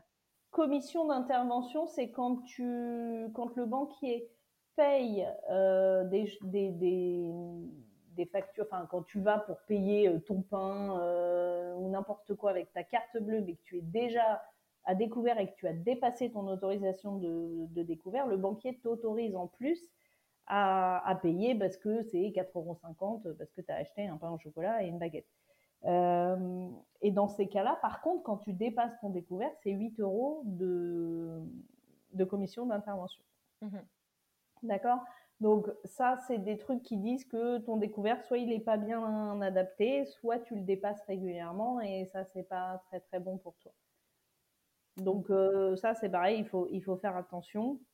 Et c'est pareil, ton épargne, euh, si tu épargnes tous les mois 500 euros depuis trois mois euh, et que tu as 1500 euros d'épargne, ça veut dire que tu n'épargnais pas avant. Mmh donc, euh, c'est aussi un élément. C'est-à-dire que, mais oui, mais je mets 1000 euros de côté. Oui, d'accord, mais vous avez 4000 euros, donc en gros, ça fait trois jours que vous le faites, quoi. ouais. Et oui, mais nous, on le sait, on le voit dans les dossiers, mais ça paraît, on n'y pense pas forcément. C'est logique quand on vous le dit, mmh. mais c'est quelque chose d'important. C'est-à-dire que, et puis, c'est pas que pour le banquier. C'est-à-dire que, encore une fois, tu vas acheter ton bien, il va t'appartenir à toi tu vas tous les mois devoir payer ta mensualité. Si tu peux pas avoir de retard de mensualité. Si tu ne mm. payes pas ton loyer, bah, c'est pas grave. Enfin, tu as des lois qui te protègent, etc. Si tu payes pas ta mensualité, tu auras plus rapidement des problèmes. Donc, il faut que tu sois capable de gérer. Sans te mettre en difficulté. C'est ça. Moi, j'ai plein de clients qui me disent non, mais quand je serai propriétaire, j'arrêterai d'aller au resto. Non, en fait, commence par arrêter d'aller au resto. Et après, t'achèteras. Mais c'est une question de, mode de vie. C'est plus, euh, c'est plus un loyer que tu vas mettre en pure perte. C'est vraiment ton bien à toi. Donc, prépare-toi à ton projet. Ok, les taux augmentent, mais euh, il faut que tu sois prêt à devenir propriétaire. Mmh ok. Et est-ce que du coup, il y a des, infos, des, éléments qu'on doit absolument communiquer et auxquels on, pourrait éventuellement euh, ne pas les avoir en tête? Enfin, qu'est-ce, que le banquier doit savoir? Pour bien étudier ton dossier, pour faire en sorte que euh, suivent et, et enfin, tu vois, qu'ils veuillent suivre ton projet? Mets de l'humain dans ton projet. Ça, c'est le premier conseil que je peux te donner. Si tu veux faire euh, des travaux, euh, explique euh, pourquoi tu veux faire une nouvelle chambre pour ton, pour ton enfant à venir, tu veux t'agrandir, tu, je, ne sais pas, mais explique. Il faut expliquer. Il n'y a pas que des données financières. Après, effectivement, il y a des éléments rassurants. Et là, on revient du côté financier. Donc, l'âge euh, des emprunteurs est important. Plus ils sont jeunes, plus ils ont une capacité d'évolution dans leur profession et donc dans leur salaire. Le nombre d'emprunteurs aussi, euh, c'est quand même mieux de partager le risque à deux. Alors évidemment, on n'a pas toujours le choix, mais c'est un critère qui, est important. Euh, l'épargne dont tu disposes est importante aussi. Euh, mais tu n'as pas tout tout le temps dans ta banque. Tu peux avoir un plan d'épargne entreprise, tu peux avoir une assurance vie héritée qui est dans un autre truc, machin. Il faut tout donner. Ça ne veut pas dire que parce que tu as, de la, tu as 10 euh, 000 euros sur une assurance vie, le banquier va le prendre. Mmh. Mais ça rassure parce que si tu mets toute l'épargne que tu as dans ta banque, eh ben, il te reste encore 10 000 euros le jour où tu as un problème. Tu peux aller chercher tes 10 000 euros. Donc, c'est pas pareil que de ne plus rien avoir ou d'avoir mis tout son apport. Donc, il faut communiquer de manière honnête avec le banquier. Le banquier, il n'est pas forcément là pour te dire faut tout rapatrier chez moi. C'est pas ça. Hmm. Il a besoin d'avoir des éléments rassurants. Euh, ton patrimoine est important. Euh, parfois, j'ai des clients qui disent Ah, en fait, j'ai oublié de vous dire, mais j'ai des parts dans une SCI familiale. Bah, alors, je m'en occupe pas du tout. Oui, mais ça reste important quand même. Euh, et ça peut être un élément positif. Euh, au même titre que si tu as un bien locatif, c'est important. Si tu possèdes la moitié de la maison familiale avec ton frère ou ta sœur ou je ne sais pas qui, qu'il n'y a pas de crédit, il n'y a pas de revenus, etc., ça reste quand même euh, une part d'un bien. Et si vraiment un jour il y a un problème, vous pouvez décider de le vendre ou ton frère peut décider de te racheter les parts, etc. Donc, encore une fois, élément rassurant pour la banque. Mmh euh, tes revenus sont importants les revenus du travail évidemment, les revenus immobiliers aussi. Tout ce qui est euh, la CAF et ces choses-là, c'est pas ce qui fera basculer ton dossier, euh, mais ça reste des éléments importants. Alors quand je dis la CAF, euh, je ne parle pas des allocations d'aide pour les enfants handicapés, parce que ça c'est pour l'éducation des enfants. Je ne parle pas de l'aide pour le logement, parce que ça, quand tu deviens propriétaire, tu ne le touches plus. Euh, je ne parle pas non plus euh, de, des revenus minimums et autres, enfin de, la CAF qui vient compléter le revenu d'activité, parce que ça c'est pour continuer, enfin c'est pour réussir à manger. Mmh euh, mais je parle éventuellement quand tu as deux enfants, tu peux toucher la CAF, etc. Les allocations familiales. voilà, tu touches les allocations familiales, ça, ça peut aider dans le pourcentage d'endettement. Mmh mais ce n'est pas l'élément qui fera basculer ton dossier, mais ça reste un élément et donc encore une fois, il faut communiquer dessus. Euh, les pensions que tu payes, celles que tu touches, euh, etc., elles font partie aussi des revenus. Alors en fonction de l'âge, évidemment, si tu touches des pensions pour une pension pour ton, pour ton fils ou ta fille de 18 ans, euh, autant te dire que la banque va pas en tenir compte parce que dans deux ans ou trois ans, si tout se passe bien, ton fils il s'en va et, voilà. Et, puis tes crédits aussi. Oui, bah, j'allais te dire, si tu as des crédits à la consommation parce que tu as acheté une voiture ou je ne sais quoi, est-ce que tu as intérêt à les épurer ou voilà, à communiquer Enfin, comment Alors, pour, à communiquer, ça c'est sûr. À les épurer, pas toujours. Euh, après, il y a des. Alors, euh, un LOA, une, un LLD, toutes ces choses-là, les gens me disent oui, mais le la concession automobile, m'a dit que c'était pas un crédit. Oui, bon, alors dans 95% des cas, c'est un crédit, en tout cas considéré comme tel. Mm. Et c'est encore pire que ça, parce que comme c'est un LOA ou un LDD, on ne récupère pas la voiture à la fin. C'est du leasing, ça, j'imagine, c'est ça? C'est ça, c'est mm. quand tu prends une voiture en, leasing et euh, bah, tu payes 200, 300, 500, 600 euros. Euh, mais sauf que dans trois ans, bah, tu n'as plus de voiture et donc tu dois reprendre une voiture. Donc là, pour le coup, tu empiètes ta capacité d'endettement de manière un peu significative. Alors, il existe quelques banques qui ne considèrent pas le leasing comme un crédit, mais de manière générale, il euh, ne faut pas trop compter dessus. Euh, les crédits, c'est aussi important parce que parfois, on peut avoir plein de petits crédits. Euh, ça peut peut-être valoir le coup de les regrouper sans forcément aller les épurer. Il y a certaines banques qui pratiquent ce qu'on appelle le lissage, c'est-à-dire qu'elles vont aller baisser la première mensualité, enfin les premières mensualités, le temps de terminer les crédits, pour ensuite remonter la mmh. mensualité, espèce de palier, et du coup le crédit va venir s'intégrer. Après, il faut que ce soit logique aussi. Euh, ça, c'est quelque chose qu'on pratiquait beaucoup il y a, quand les taux étaient à 1%. Aujourd'hui, euh, quand les taux sont à 4%, il y a peut-être intérêt à rembourser les crédits euh, maintenant mais encore une chose, encore une fois, c'est quelque chose qui s'apprécie euh, en fonction du dossier. Quand c'est pas nécessaire, il y en a qui ont des taux, des prêts étudiants par exemple, euh, à des tout petits taux. Euh, quand le prêt est à 0,75%, c'est peut-être dommage. Il vaut peut-être mieux mettre plus d'apport sur le prêt à 4% que de rembourser le crédit à, à 0%. Mais encore une fois, il faut que ça passe dans l'endettement parce qu'ils peuvent être parfois un peu costauds en termes de remboursement. Et donc voilà. Mmh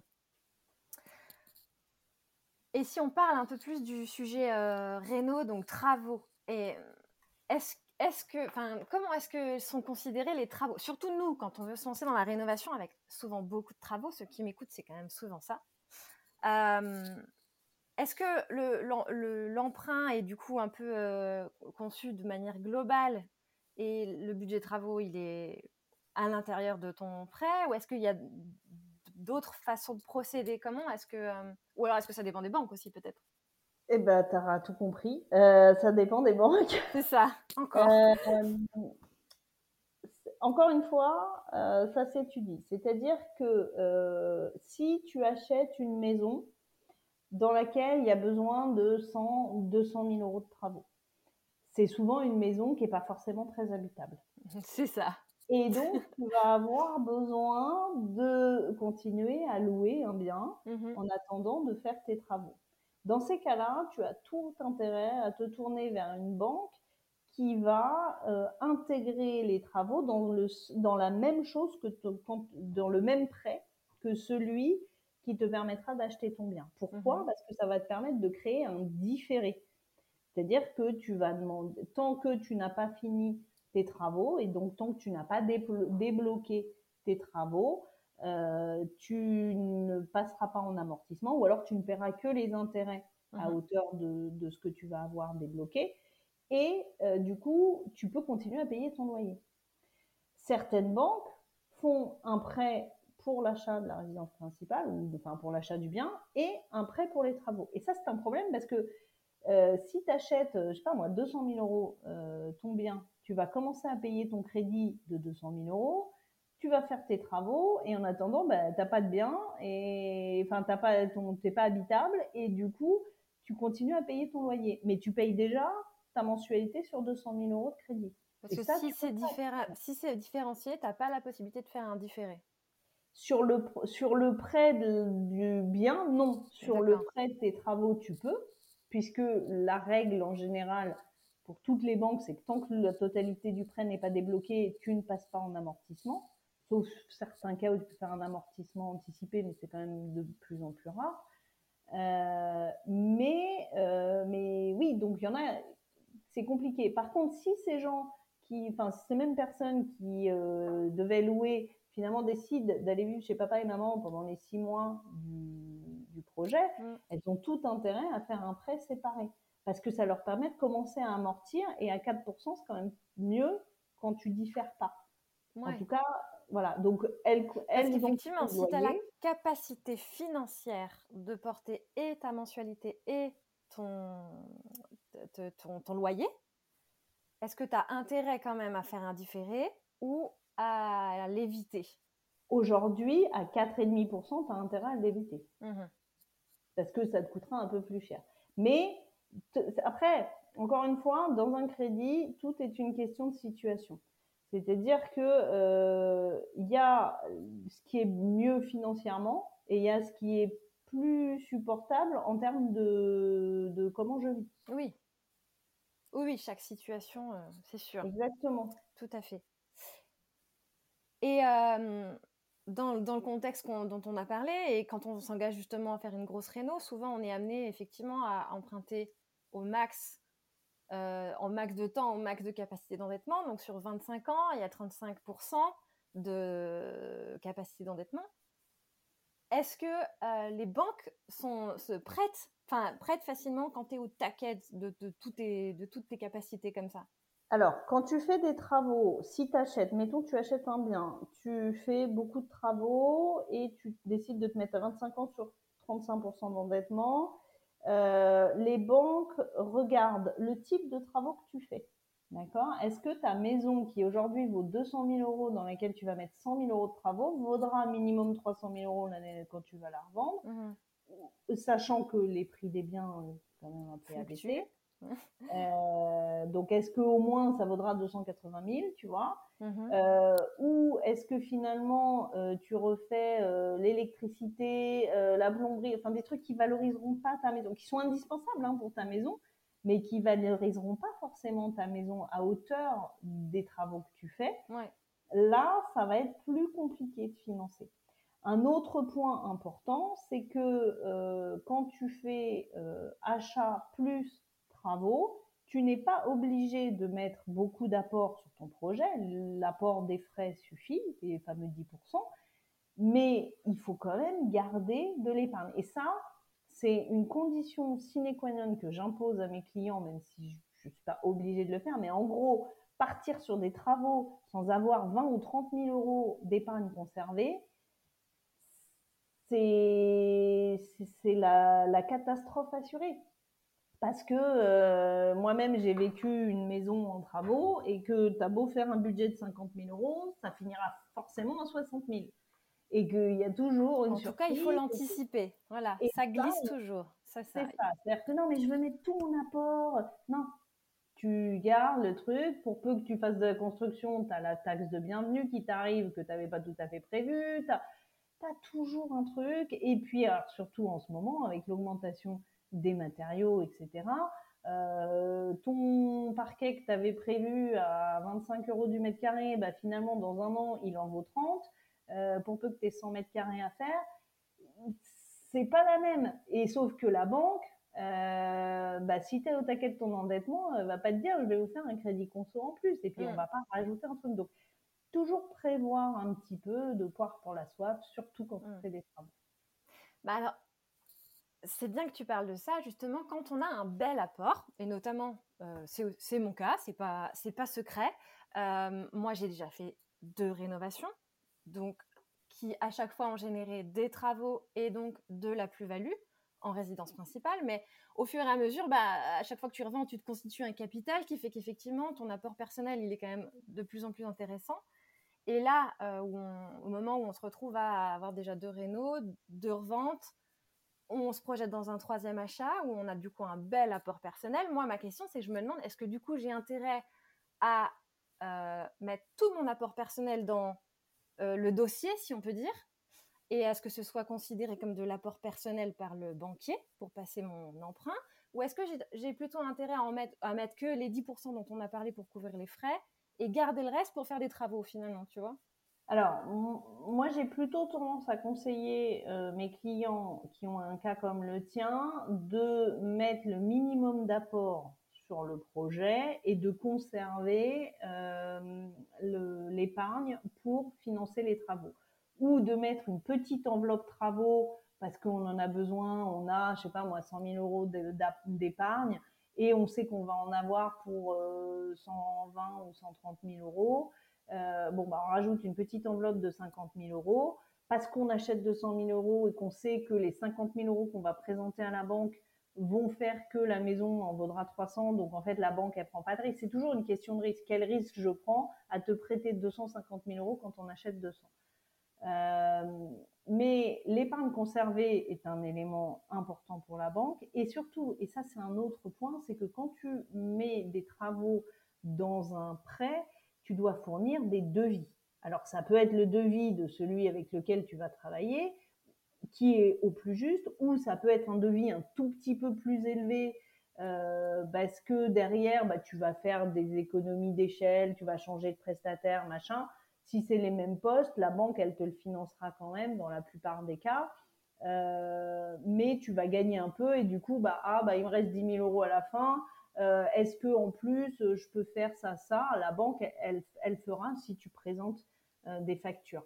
Mais par contre, effectivement, le déblocage, il est un peu costaud. C'est-à-dire que euh, quand tu vas signer chez le notaire pour un bien, bah, c'est le notaire qui envoie le, le, truc, donc la banque, elle débloque facilement quand il y a des travaux, elle va te demander des factures d'acompte. Alors déjà, quand tu commences à demander des factures d'acompte à un auto-entrepreneur, tu commences à avoir un problème.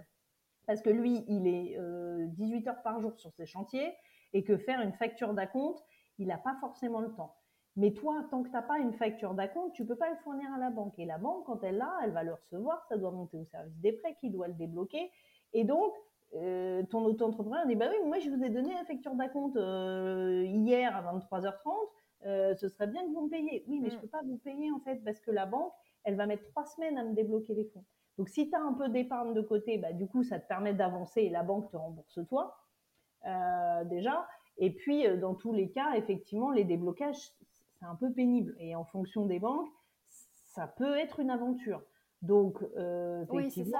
Selon, il y a des banques qui vont être plus flexibles sur les factures que tu présentes et, et, leur conformité au devis que tu as démontré au moment de l'obtention du prêt, et d'autres qui vont être plutôt souples Ouais, alors c'est pas une question de flexibilité, mais c'est sous, enfin c'est surtout une question de norme. C'est qu'effectivement certaines banques te disent, moi, si j'ai accepté euh, le devis de machin chose et, et que c'est pour faire une baignoire, euh, je prends pas le devis de bidule chouette pour faire une douche. Ouais, mais ça, dans la réalité de la vraie vie, c'est impossible. C'est mm. impossible qu'au moment où tu fais tes devis pour aller obtenir ton prêt, donc en gros, tu es euh, entre le compromis et l'offre, ou du coup, tu n'as même pas accès à la maison. Enfin, tu, peux si tu la demandes, mais voilà, tu sais pas ce que tu veux faire exactement, tu sais pas euh, euh, de quel type de finition tu veux t'engager. Justement, ce, ce temps-là, il était nécessaire pour te projeter, pour préparer ton projet, etc. Et donc, encore moins quand tu fais venir tes artisans pour avoir des devis pour la banque. Artisans qui, en plus, soit dit en passant, n'aiment pas du tout venir faire un devis quand c'est juste pour la banque. Donc, euh, aujourd'hui, c'est quand même difficile de les, de les avoir. Et donc, en fait, à ce moment-là, tu lui dis un peu n'importe quoi à ton artisan pour qu'il fasse un devis et que tu aies quelque chose à présenter. Mais en soi, tu vois, tu, tu sais pas, tu sais même pas si c'est avec lui que tu vas le faire. Tu en plus, sans, sans parler, sans parler des travaux que tu veux faire toi-même. Enfin, il y a plein aujourd'hui, il y a de plus en plus de personnes qui se lancent dans la rénovation et qui veulent faire des travaux eux-mêmes. Et je parle pas juste de faire la peinture. Euh, il y en a qui se mettent à faire euh, l'électricité, la plomberie, l'isolation. Enfin, donc ça, tu peux pas présenter des devis tu vois, à la hauteur, euh, effectivement, de, ce que ça va vraiment te coûter à ce moment-là. Et donc, du coup, c'est vraiment hyper compliqué. Enfin, moi, je trouve. Alors, non, mais il faut juste que tu sois dans la bonne banque. Et encore une fois, ça, toi, tu ne peux pas le savoir. C'est ça. l'importance d'aller voir un courtier parce que lui, il va savoir te gérer tes histoires de travaux et il va pouvoir évaluer le type de travaux que tu fais. Moi, quand j'ai des clients qui me disent, bah, attention, il y a beaucoup de travaux, qui me disent, bah, il y a 20 000 euros de travaux et en gros, on va faire la peinture, ça, ça gère, on s'en fiche. Oui. Euh, quand j'ai des clients qui me disent, bah, j'ai 150 000 euros de travaux, bon, bah là, on travaille euh, pas forcément avec euh, la banque avec laquelle je travaille pour les 20 000 euros. Donc là, tu vas plutôt voir la banque que tu sais qui va être souple, qui va faire passer les factures qui correspondent pas forcément aux devis qui ont initialement été validés pour avoir, avoir l'emprunt.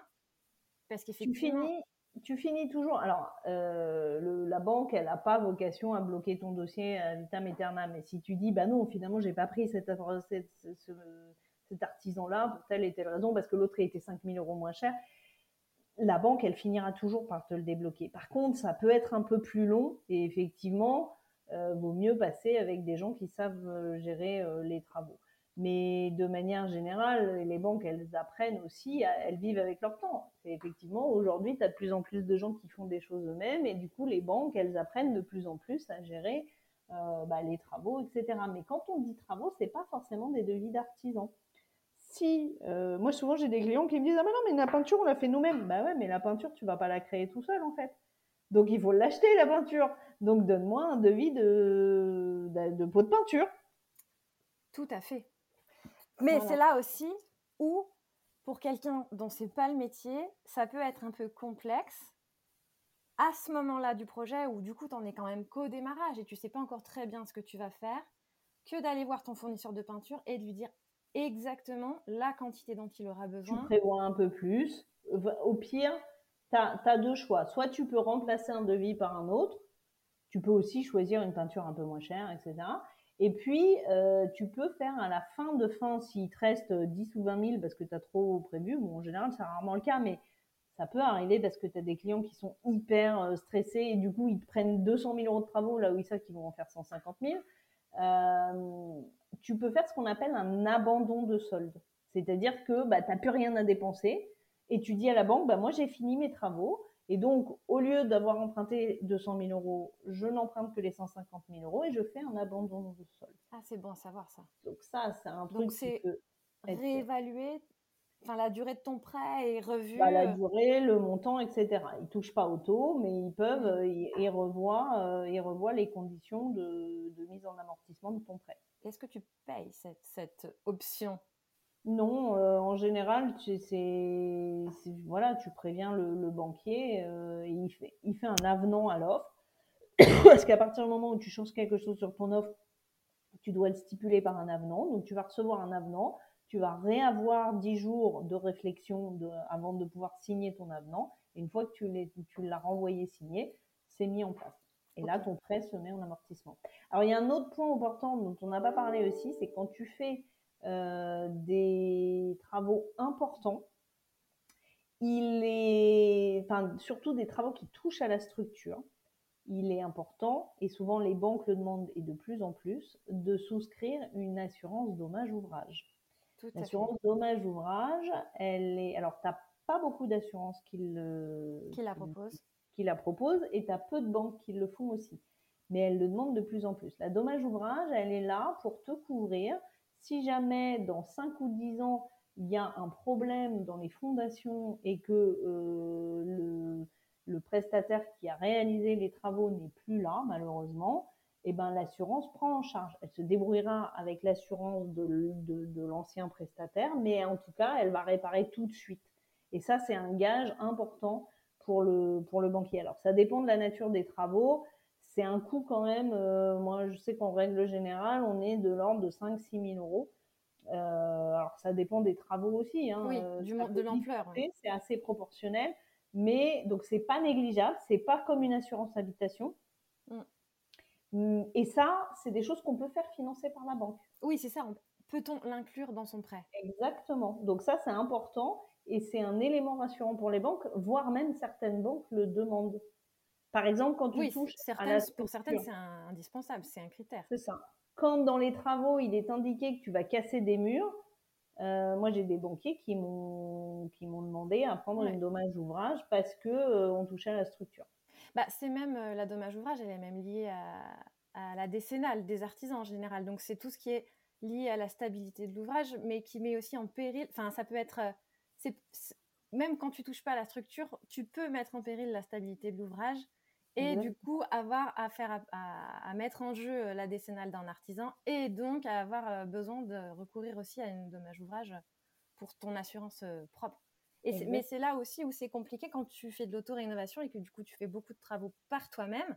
Parce que prendre une dommage ouvrage quand tu fais beaucoup de travaux par toi-même, tu n'as pas d'assureur qui accepte.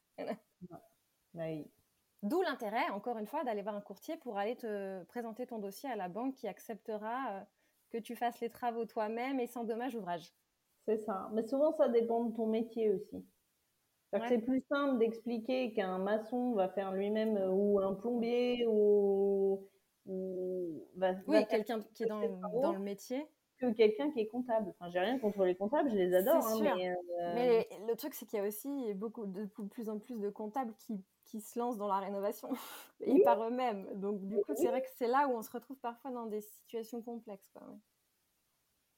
D'accord. Et euh, pour en revenir à nos histoires de devis travaux euh, face aux banques, est-ce que tu préconises ou pas ce que j'ai pu faire pour ma deuxième euh, réno, dans mon, dans mon cas, qui était euh, bah, d'aller gonfler un maximum les devis au moment du dossier de, enfin, de constitution de ton dossier de prêt, pour justement effectivement avoir euh, un, budget qui soit le, plus conséquent possible dans la mesure du raisonnable, hein, bien sûr, mais et, et de la réalité pour te laisser une marge de manœuvre parce que au moment où tu constitues ton dossier, tu ne sais pas ce que tu vas faire. Et donc, par exemple, moi, typiquement, tu vois, je suis allée, euh, euh, je me souviens être allée chez Ikea euh, et avoir demandé toutes les options possibles et inimaginables à mettre dans ma cuisine, ce que j'ai jamais fait en réalité, fait faire un devis pour du dressing que j'ai jamais fait en réalité, ou aller, enfin, tu vois, chez, pareil, avec les artisans, on a fait un devis d'électricité alors que mon conjoint a fait l'électricité et qu'il avait les, compétences pour le faire, donc c'était pas un souci. Mais on a produit des devis qu'on savait déjà au moment où on les a produits qu'on n'irait pas au terme de ces devis. Oui, c'est une solution euh, et c'est souvent ce que je recommande. Alors, il y a quelques années, j'ai recommandé ça à des clients qui l'ont tellement bien appliqué qu'ils m'ont sorti un, truc euh, deux fois plus important, un budget deux fois plus important que ce qu'ils étaient censés faire. Euh, dans la réalité, c'est passé parce que ça passait dans l'endettement, etc. Donc, ça leur laisse une marge de de, de, négociation, ils peuvent fournir un autre devis, etc., etc. Et ça leur permet effectivement de sereinement faire ce qu'ils ont envie. Alors, tu feras pas ta piscine s'il te reste, euh, euh, te reste 30 euh, ou 40 000 euros, tu feras pas ta piscine avec. Mais, mais pour autant, effectivement, tu pourras faire une salle de bain de plus, tu pourras acheter un parquet un petit peu plus cher que ce que tu avais prévu, etc. Donc oui, c'est recommandé. Ok. Et est-ce que tu peux nous parler des options? Parce que souvent, nous, on n'y pense pas. les options qui existent sur les prêts et qu'est-ce qui est recommandable? Enfin, quelles options on peut, dans, notre, dans ce type de cas sur la rénovation? Tu as parlé du différé, mais il y en existe d'autres? Oui, alors bah, notamment, donc tu as les différés. Alors, tu as différents types de différés. Ils peuvent être partiels ou ils peuvent être total. Donc, partiel, ça veut dire que tu vas payer les intérêts tous les mois à hauteur de la somme que tu vas débloquer. Ça, c'est l'élément, enfin, il est, c'est bien de faire un différé partiel parce que c'est ce qui coûte le moins cher. C'est-à-dire que tu payes ce que tu dois au moment où tu le dois. Mais c'est pas toujours possible, notamment parce que tu as un loyer, tu as une autre mensualité, autre chose. Euh, donc, sinon, tu fais un différé total et là, donc du coup, tant que tu n'as pas tout débloqué, tu ne payes rien, si ce n'est les assurances de ton prêt. Mmh. Euh, donc ça, c'est hyper important, le différé. Euh, notamment aussi si tu veux aller dans un bien, tu fais, tu prévois pas de faire des travaux très importants, mais tu achètes un bien et tu te dis que tu en as pour 2-3 mois de travaux, euh, ça peut être intéressant de demander un différé pour 3 mois. Donc là, c'est un peu moins compliqué. Tu as, tout débloqué ton prêt, mais tu veux un différé a posteriori de 3 mois. Ça, c'est quelque chose qu'il faut demander au début. Mmh parce que si tu arrives euh, le jour du déblocage en disant à la banque, bah, j'aimerais bien un différé de trois mois, il va te dire, bah non, c'est pas possible, c'est pas dans votre offre. Donc euh, ça, c'est un point important. Un autre point, euh, c'est effectivement les modulations, c'est-à-dire le fait de pouvoir augmenter ou diminuer ton prêt. Ça, c'est plus en fonction de ton, de, ton parcours de vie tel mmh. que tu le prévois. si tu es en tout début de carrière et que ton prêt enfin que ton salaire va augmenter, bah, du coup, ça peut être intéressant euh, de, prévoir, de pouvoir euh, payer plus rapidement ton prêt pour pouvoir diminuer la durée et donc optimiser le coût. Donc moduler euh, la mensualité. Exactement, moduler la mensualité. Ou même de la diminuer à un moment compliqué parce que ou, un beau moment, tu vois. Euh, les enfants partent faire leurs études supérieures ou je ne sais quoi. Bon, il peut y avoir. Euh ou tu fais un bébé et donc il y a un des deux qui s'arrête. Euh, monsieur s'arrête pour s'occuper des enfants. Tout et, à fait. Et du coup, on baisse la mensualité parce qu'il y a un petit peu moins de salaire et on attend. effectivement de revenir à un plein emploi après. Et, donc la modulation, bah, au départ on baisse et puis après on réaugmente et voilà. Donc ça c'est ça c'est plutôt chouette. Qu'est-ce qui est important? Le déblocage sur facture, mais ça on en a parlé tout à l'heure. Euh, ça, c'est plus. Alors, c'est pas vraiment une option, mais certaines banques vont faire sur facture et d'autres vont, euh, vont, en fonction du montant, elles peuvent, s'il y a que 10 000 euros de travaux, elles peuvent décider de le débloquer d'un coup. Euh, mais ça, c'est pour des petites sommes de travaux. Il y a les exonérations d'indemnités de, de remboursement anticipé qui sont importantes aussi à négocier, c'est-à-dire que euh, de par la loi, quand tu rembourses un crédit immobilier de manière anticipée, la banque est en droit de te demander une indemnité de remboursement anticipé qui est équivalente à 6 mois d'intérêt euh, ou 3% du capital restant dû, ce qui est le plus avantageux pour toi, non pas pour la banque mais pour toi. Euh, dans ces cas-là, certaines banques acceptent de faire une exonération de ces indemnités sous réserve que l'argent soit à toi. C'est-à-dire que c'est pas, tu vas pas faire racheter ton crédit par euh, une autre banque, mais tu as vendu ton bien ou tu as touché un héritage ou tu as touché une prime ou un truc comme ça. Eh bien, ou tu as fini tes travaux, il te reste encore de l'épargne et tu veux rembourser ton crédit partiellement pour avoir moins de mensualité maintenant que tu sais où tu, vas, il est important de négocier une exonération des indemnités de remboursement anticipé. Alors, c'est un peu plus compliqué aujourd'hui parce que ce qu'il faut comprendre, c'est que les marges des banques sur les crédits se sont un petit peu réduites. Donc, les indemnités de remboursement anticipé sont un des éléments qui permettent de, rentabiliser ton prêt. Donc, mhm. certaines banques disent, bah, pour l'instant, tant que les taux sont un peu hauts et que on ne peut pas trop marger sur les prêts, alors, pour l'instant, on ne fait plus d'exonération. Mais certaines le font, d'autres non. Ça, encore une fois, euh, je crois que tu vas pouvoir appeler ton, ton, podcast, ça dépend des banques. c'est ça, exactement. C'est ma phrase préférée. D'accord, très bien. Mais justement, est-ce que, à force, parce que ces options-là, on a tout envie de les prendre, finalement. Enfin, on a tout envie ah, de. Alors, on ne peut pas tout faire. Ouais, c'est ça. Comment, comment en fait, alors, euh, la dernière fois, j'ai pris un exemple avec des clients qui avaient euh, à peu près mon âge. Ils voyaient de quoi je parlais, mais je sais pas si t'imagines, tu, tu te rappelles du film Minority Report? Tu sais, euh, où tu avais Tom Cruise qui, qui faisait tout un tas de trucs avec ses bras, là. Il avait plein d'options et puis il construisait des trucs enfin très futuristes et machin. Mmh. Ben, c'est un peu ça, en fait, le crédit. C'est-à-dire que dans un crédit, tu as plusieurs possibilités. Tu as la garantie, euh, tu as les options tu les assurances, tu as l'auto, euh, tu as les frais de dossier. En gros, c'est les, les, gros blocs. Et puis, bah, tu voudrais tout avoir, mais tu peux pas tout prendre. Mm. Donc, le boulot du courtier, encore une fois, c'est de trouver la meilleure combinaison. Euh, l'objectif à la fin, c'est d'avoir la meilleure mensualité. Mais euh, parfois, tu peux avoir 5 ou 10 euros de différence sur une mensualité. Euh, par mois et avoir une banque qui présente une exonération des indemnités de remboursement anticipé alors que tu sais pertinemment que ton bien tu l'achètes pour maintenant mais que dans 5 ans et que du coup tu vas revendre ton bien dans 5 ans. mais justement, là, en cas de mutation, t'as pas une euh, exonération euh Alors ça dépend. Ça dépend des banques. Ah, ça dépend des... Non, alors là ça dépend plus. Alors pour le coup, les indemnités de, les, les, cas euh, légaux d'exonération d'indemnités de remboursement anticipé prévoient des cas. Alors c'est souvent pas des cas très très sympas du style décès de l'un des emprunteurs, etc et euh, mutation. Mais il faut que ce soit des mutations. Enfin, il y, a des cas très spécifiques. Là, pour le coup, il faut vraiment lire les petites lignes. Et donc, euh, du coup, euh, ouais, ça peut être, ça peut être pas une mutation, mais en fait, on en a marre et on sait que dans 5 ans, on veut aller vite dans. On change de région. Mmh. Bon, bah là, c'est un peu plus compliqué. Mmh. Ok. Donc, toutes ces choses-là, là, ça dépend plus des banques, ça dépend du projet de vie. Oui, d'où l'intérêt aussi de bien en parler euh, au moment où on prépare son dossier.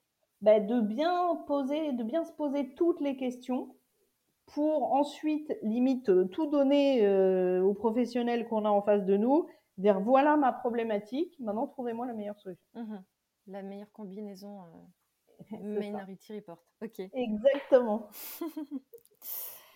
Très bien. Bah écoute, je pense qu'on a fait pas mal tour de la question, sauf si tu vois, si tu vois un truc qu'on n'aurait pas abordé éventuellement. Non, je crois que là, on a tout vu. Ouais, c'est bien. Et, et ben alors, écoute, pour finir, est-ce que tu aurais un conseil éventuellement à, à, transmettre à ceux qui ont envie de se lancer dans la réno euh, Préparez votre projet. Euh, essayez d'identifier au maximum, imaginez le, plus, même si c'est trop ce que vous imaginez, quitte à le réduire un petit peu après, mais essayez d'anticiper au maximum. Euh, ne vous lancez pas dans un projet s'il n'y a pas d'épargne si, si, le truc est un peu bancal, etc. Il faut, euh, il faut avoir les reins un peu solides. Euh, N'ayez pas peur non plus de faire un certain nombre de choses vous-même quand vous faites de la rénovation. Ça peut faire baisser un budget et faire de la peinture, on sait le faire. Euh, faut écouter tes, faut écouter tes podcasts. Je suis sûre qu'ils sauront faire comme il faut. Euh, et puis, euh, et puis voilà, il faut, il faut que ce soit un truc pensé. Euh, et puis n'hésitez pas à faire appel à des professionnels pour avoir un avis. Mmh. Après que vous passiez par ces dix professionnels ou pas, euh, ça c'est pas grave. Mais faites-vous aider, parlez de votre projet, anticipez, posez des questions. Il n'y a pas de questions bêtes. Euh, et, et anticiper, voyez ce que, ce que, ce que ça peut donner. Et si vous vous sentez prêt, allez-y, lancez-vous. Super. Bah écoute, merci beaucoup Sandrine. Merci beaucoup pour euh, tous tes conseils qui, je ne doute pas, vont être super utiles à, euh, déjà à moi, pour commencer, pour ce troisième fameux projet de Renault. Et puis pour ceux qui écoutent, c'était euh, très clair. Euh, merci pour ta disponibilité et, et ta gentillesse, c'était un vrai plaisir. Ben, merci à toi pour toutes ces belles questions et l'opportunité de parler de notre métier. Euh, on est on est content de pouvoir accompagner nos clients et, et donc voilà. Merci beaucoup. Bah, avec plaisir. Merci. À bientôt. À bientôt. Si vous avez écouté jusqu'ici, c'est probablement que l'épisode vous a plu. Alors n'hésitez pas à en parler autour de vous, amis, famille, tous ceux qui rénovent sont les bienvenus. Vous pouvez aussi évidemment laisser un commentaire sur Apple Podcast ou une note 5 étoiles sur Spotify. Et si vous souhaitez être informé des prochains épisodes, n'hésitez pas à vous inscrire à la newsletter ou à me suivre sur Instagram. Le podcast, c'est fini pour aujourd'hui, mais je vous dis à très vite pour un nouvel épisode.